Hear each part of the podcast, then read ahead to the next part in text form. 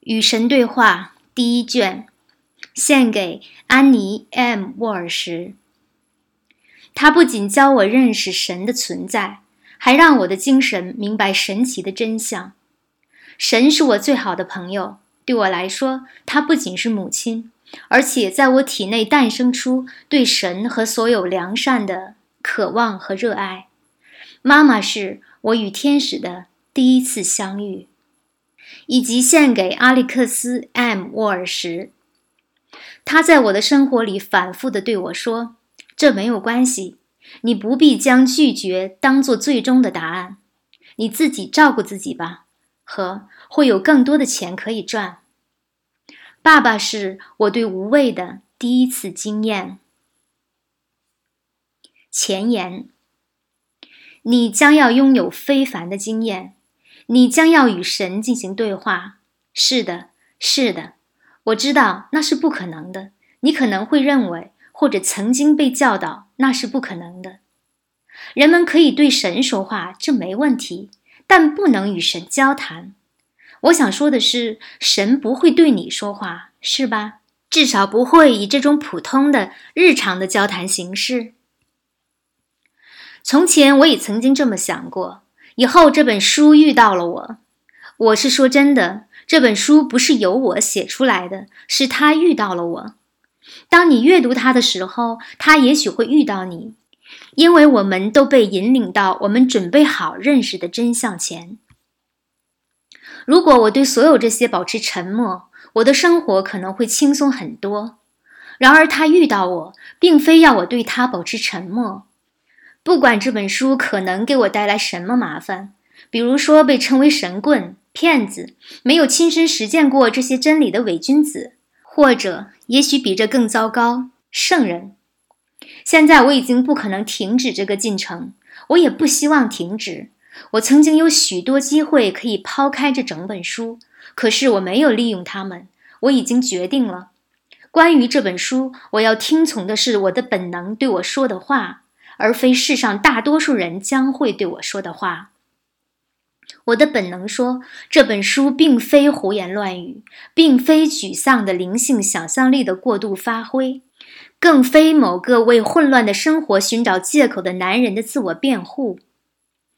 我想过所有这些事情，每件事情，所以我把这份材料给几个人看，当时它仍是手稿而已。他们深受感动，他们潸然泪下。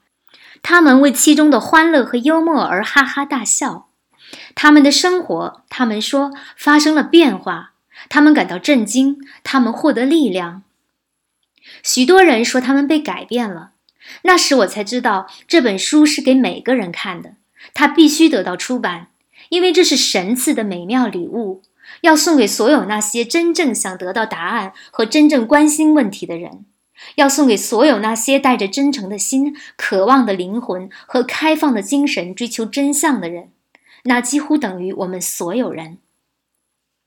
这本书讨论了绝大多数，就算不是全部，我们曾经提出的问题，涉及到生活和爱、目标和功能、人们和关系、善和恶、罪行和原罪、宽恕和救赎、通往神的道路和通往地狱的途径。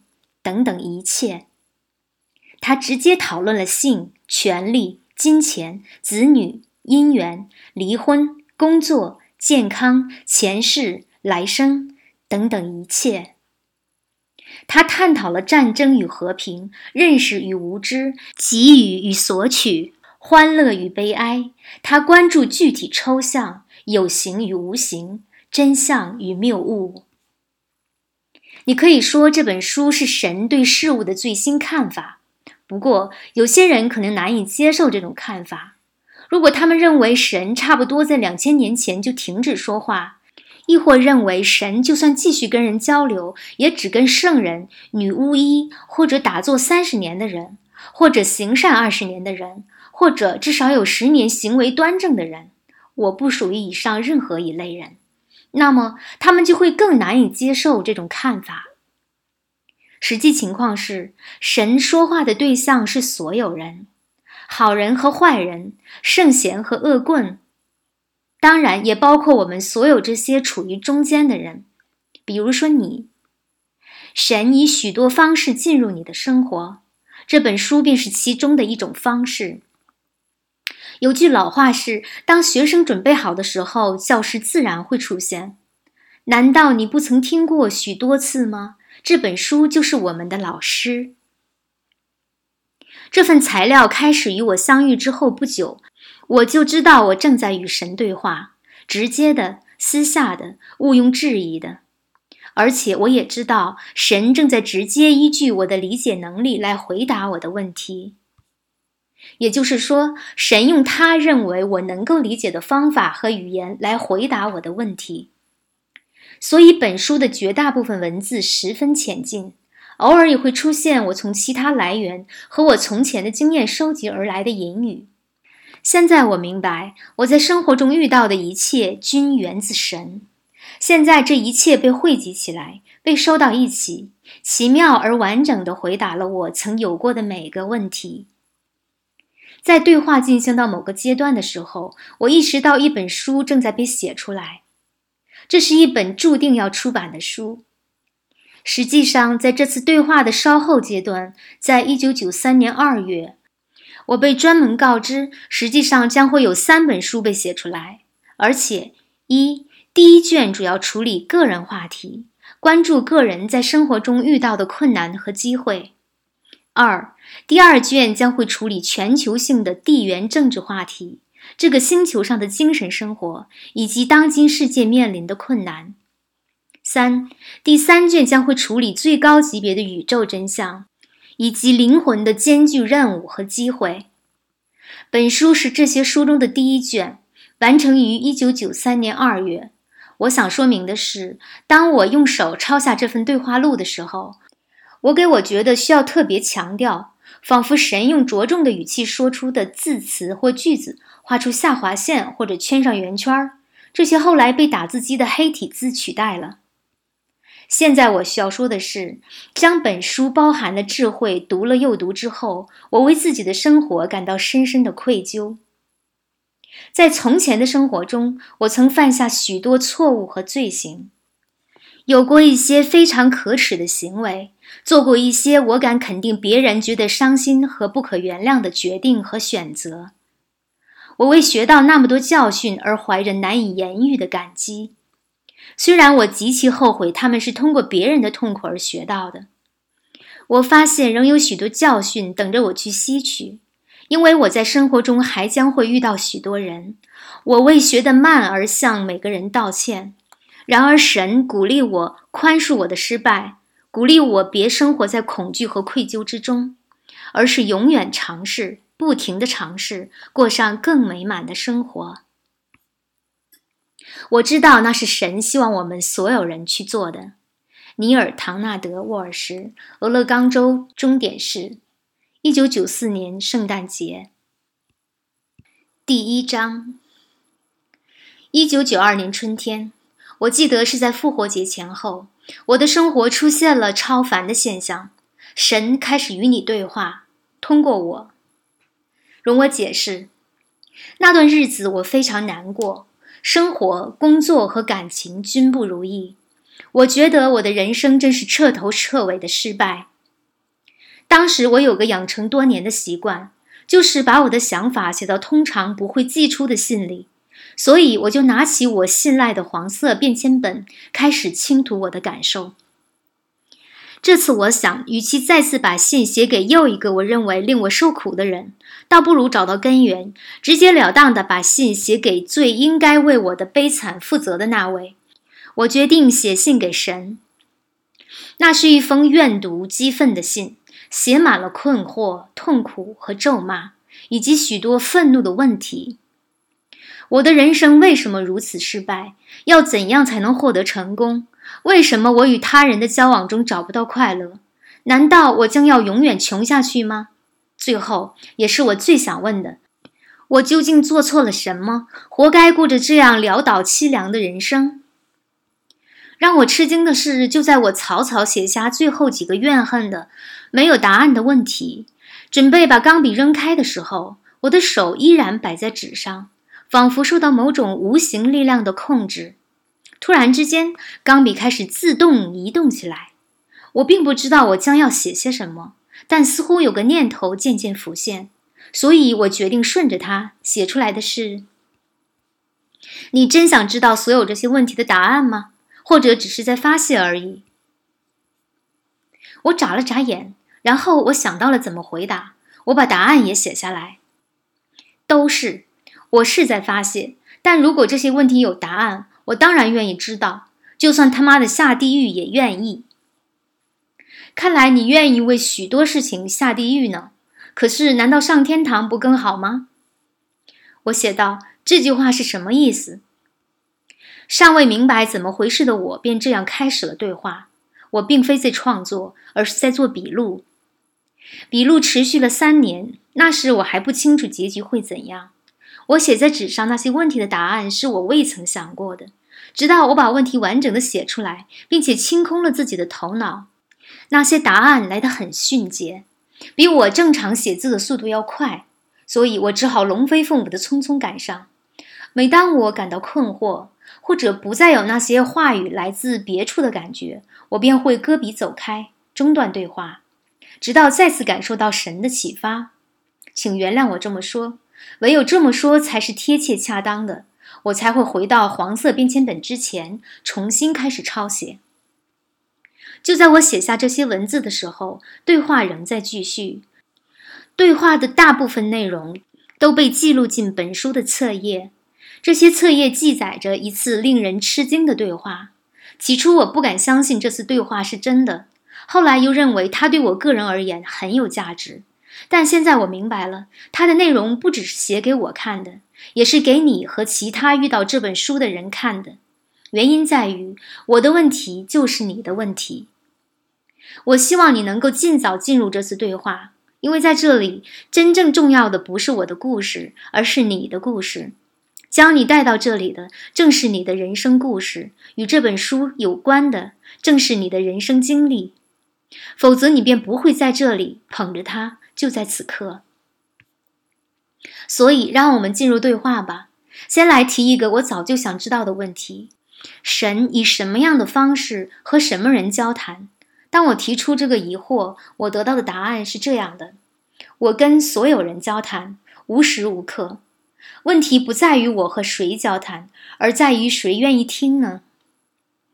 我百思不得其解，所以请求神解释清楚。神说了如下的话：首先，我们别用“交谈”这个词，用“交流”来取代它。这个词更好，它的含义更丰富，也更准确。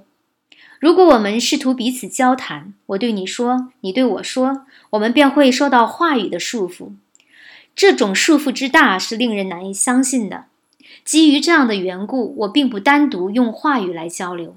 实际上，我很少这么做。我最常见的交流方式是通过感受。感受是灵魂的语言。如果你想知道你对某些事物的真实看法，那么你应该看看你对它有什么样的感受。人有时候很难发现自己的各种感受。而且经常出现的情况是，要承认这些感受的难度更大。然而，隐藏在你最深的感受中的，却是你最高的真相。关键在于体会到这些感受。我可以告诉你方法，当然了，这也是你愿意才行。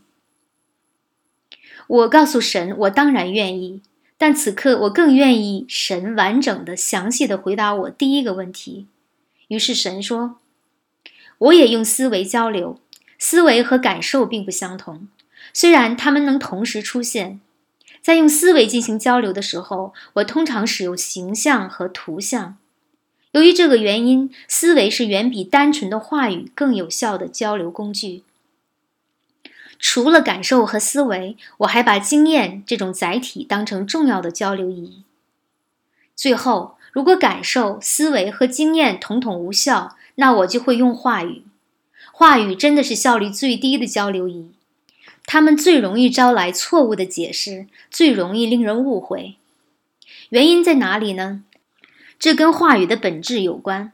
话语仅是声浪而已，它们是表达感受、思维和经验的噪音，它们是符号、标记、标志，它们不是真相，它们不是真正的东西。话语也许能帮助你理解某些事物，经验容许你去认识。然而，有些事情是你经验不到的，所以我赐予你其他的认识工具。这些工具叫做感受，也有些叫做思维。喏，最讽刺的事情出现了，那就是你太过重视神的话语，而毫不重视经验。实际上，你十分蔑视经验，乃至当你经验到的神不同于你所听到的神时，你自然而然地抛弃经验，拥抱话语。可原本应该是反过来才对。你对某件事情的经验和感受，代表着你对该事物的实际和本能认识。话语只能寻求表现出你的认识，而且经常混淆你的认识。这些都是我用来交流的工具，然而它们却不是交流的方法，因为并非所有的感受、所有的思维、所有的经验和所有的话语都来自我。许多话语是别人借着我的名义说出来的，许多思维和感受被引发的原因，并非是我直接创造出来的。许多经验来自这些话语、思维和感受。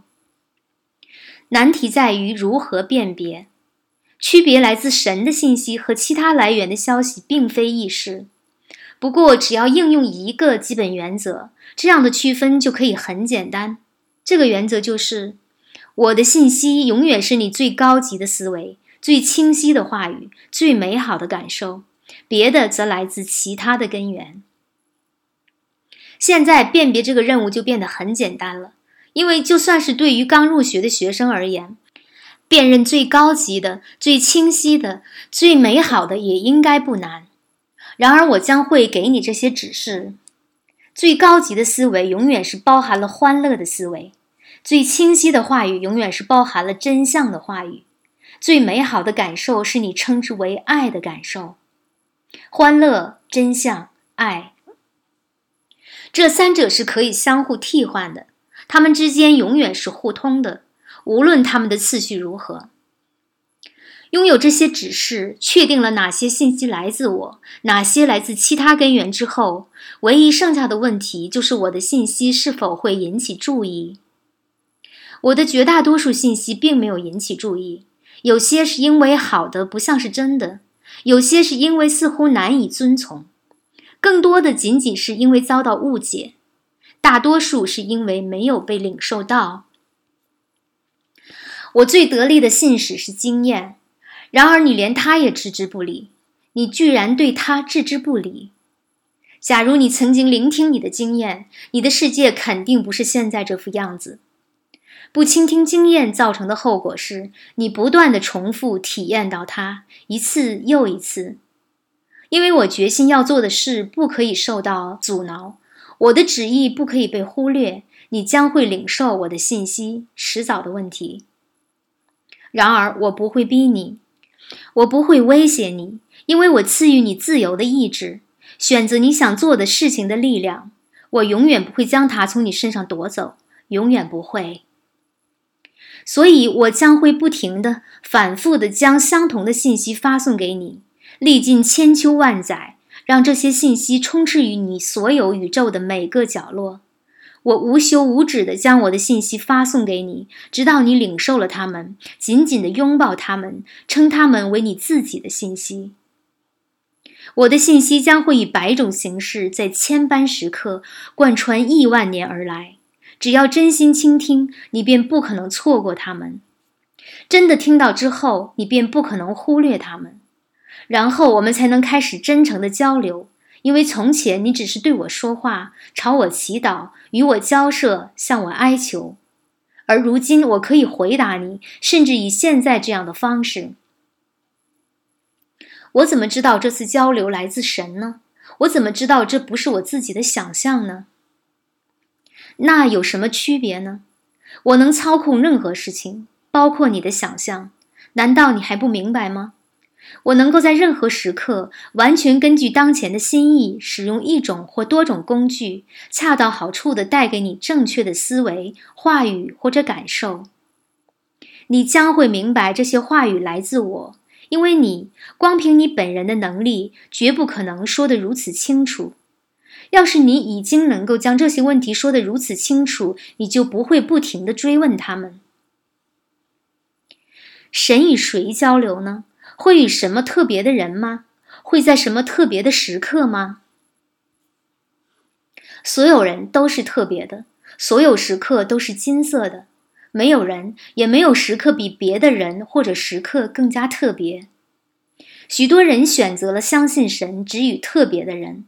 以特别的方式交流，大多数人因此而认为他们没有责任去聆听我的信息，更没有责任去领受它，这是另外一回事，并且将完全信任别人所说的话。你确实没有必要倾听我，因为你已经明确的相信其他人听我讲过所有的话题，所以你只要去聆听他们就可以了。聆听别人说出他们以为从我这里听到的话，你确实完全可以不用动脑筋。这就是大多数人在私下忽略我的信息的最大原因。如果你承认你正在直接领受我的信息，那么你就有责任去解释他们。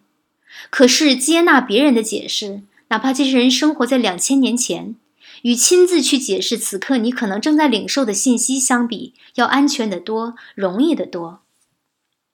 不过，现在我邀请你以新的方式与神进行交流，这是一种双向的交流。其实应该说是你邀请了我，因为我已经来到你面前，以此形式在此时刻回应你的呼告。为什么有些人，比如说基督，能够比别人更多的聆听到你的交流呢？因为有些人愿意真的去倾听，他们愿意听取，他们愿意接纳这种交流。哪怕它似乎是可怕的、疯狂的，或者完全错误的，哪怕神所说的显得有错，我们也应该聆听吗？如果是这样，那你就更应该听了。如果你认为你对所有事物的看法都是对的，你哪里还需要与神对话呢？你尽可以置之不理，按照你所知道的形式。别忘了，自有时间以来，你们人类便一直这么做。看看如今的世界是什么样子吧。你们显然错过了某些事物，有些事物分明是你们所无法理解的，而你们所理解的，在你们看来必定是对的，因为“对”是一个你们用来形容某些你们同意的事物的字眼儿。因此，你们所错过的，起初必定显得有错。摆脱这种思维定式的唯一方法是扪心自问。假如所有我认为错的事物其实是对的，那么会出现什么样的情况呢？每个伟大的科学家都懂得这么自问。当所做的并没有取得成功时，科学家便抛开全部假设，从头再来。一切伟大的发现都是由不自认为对的意志和能力创造出来的。那样的意志和能力正是这里所需要的。你无法认识神。除非你不再告诉自己你已经认识了神，你无法听见神；除非你不再认为你已经听到神，我无法把我的真相告诉你；除非你不再把你的真相告诉我。但我关于神的真相来自于你。这是谁说的？别人？哪些人？那些国家元首、内阁大臣、经学大师、神职人员、各种书籍。当然还有圣经，这些并非权威的来源，连这都不算权威啊，不算。那什么才算呢？聆听你的感受，聆听你最高级的思维，聆听你的经验。假如他们有别于你的老师教给你的，或者你从书上看到的，就忘掉那些话语吧。话语是最不可靠的真相供给源。我有很多话想对你说，有很多问题想问你，我不知道该从何开始。比如说吧，你为什么不现身呢？假如神真的存在，而你就是神，你为什么不以一种我们大家都能理解的方式现身呢？我早就这么做过啦，反复的这么做过，而且此刻我也正在这么做。不，我说的是一种不容置疑的现身方法，不可否定的那种。举个例子。比如说，马上出现在我眼前，我已出现在你眼前，在哪儿呢？在你目光所及的每个地方，不，我说的是一种不容置疑的方式，用一种没有人能够否定的方式。那是什么方式呢？你希望我以什么样的模式或形状出现呢？就以你本来的模式或者形状？那是不可能的，因为我没有你们理解的模样或者形状。我可以采用一种你们能够理解的模样或者形状，但如果那样的话，每个人都会认为他们看到的是神唯一的模样和形状，而非认为那是神的许多模样和形状中的一个。人们认为我就是他们所看到的我，而非他们所没看到的我。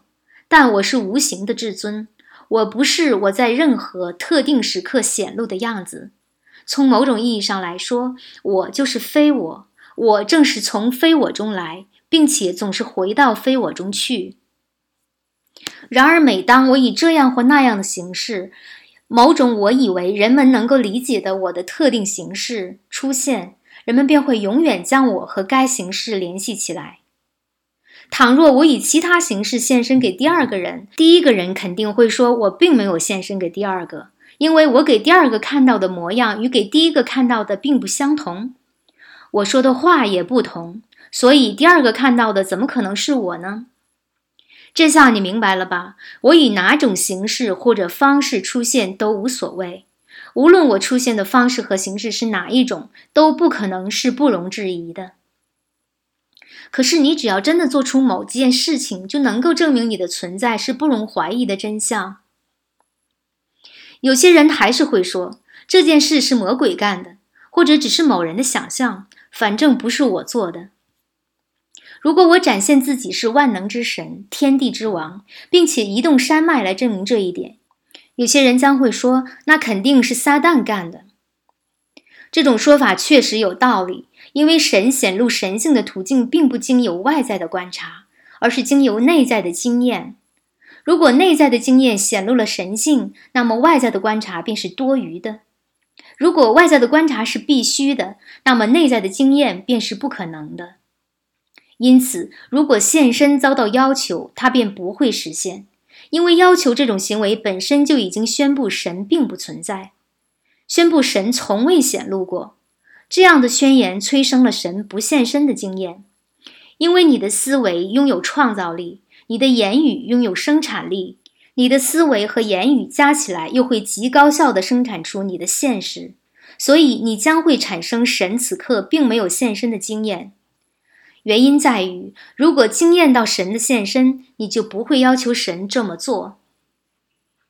这意味着我不能要求任何我想要的事情吗？那我要是为某个心愿祈祷，岂非正好令他无法实现？长期以来，一直有人提出这样的疑问。而且每次提问都得到了回答，然而你们却听不到答案，或者不愿去相信它。现在我再次问你，用今天的说法，用今天的语言，你非但得不到你要求的东西，亦将得不到你想要的东西。这是因为你做出的要求恰恰表明你正处在匮乏的状态。当你说想要某样东西，你就会在现实中得到那种匮乏的经验。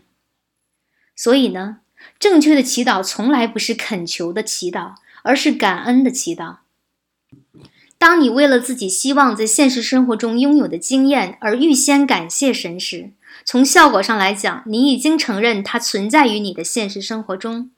从效果上来讲是这样的，所以感恩是向神所说的最有力的宣言。这种肯定的宣言，甚至在你说出口之前，我便已经做出了回答。因此，不要哀求，要感恩。但假如我为了某种东西预先感谢神，然而它却没有出现呢？那会导致梦想破灭和痛苦的感觉。感恩不能被当作操控神的工具，用来愚弄宇宙的手段。你不能欺骗自己，你的大脑知道你真实的想法。如果你说为了这个那个，谢谢你，神。同时又非常清楚，你想要的东西并不存在于你当前的现实生活中，你怎能盼望神比你还糊涂，竟然会因此而将其制造出来送给你？神知道你所知道的，而你所知道的则表现为你的现实。但假设明明知道某样东西并不存在，我如何还能真正的为了它而感谢神呢？那你得有信仰。只要你拥有信仰，哪怕只有芥子那么大的信仰，你便能够移动山脉。你将会知道它是存在的，因为我说过它存在，因为我说过那样的话。甚至在你要求之前，我便已经回答，因为我曾以所有想象所及的办法，借由所有你能叫出名字的老师之口说过：无论你选择的是什么，只要以我的名义去选择它，它便会出现。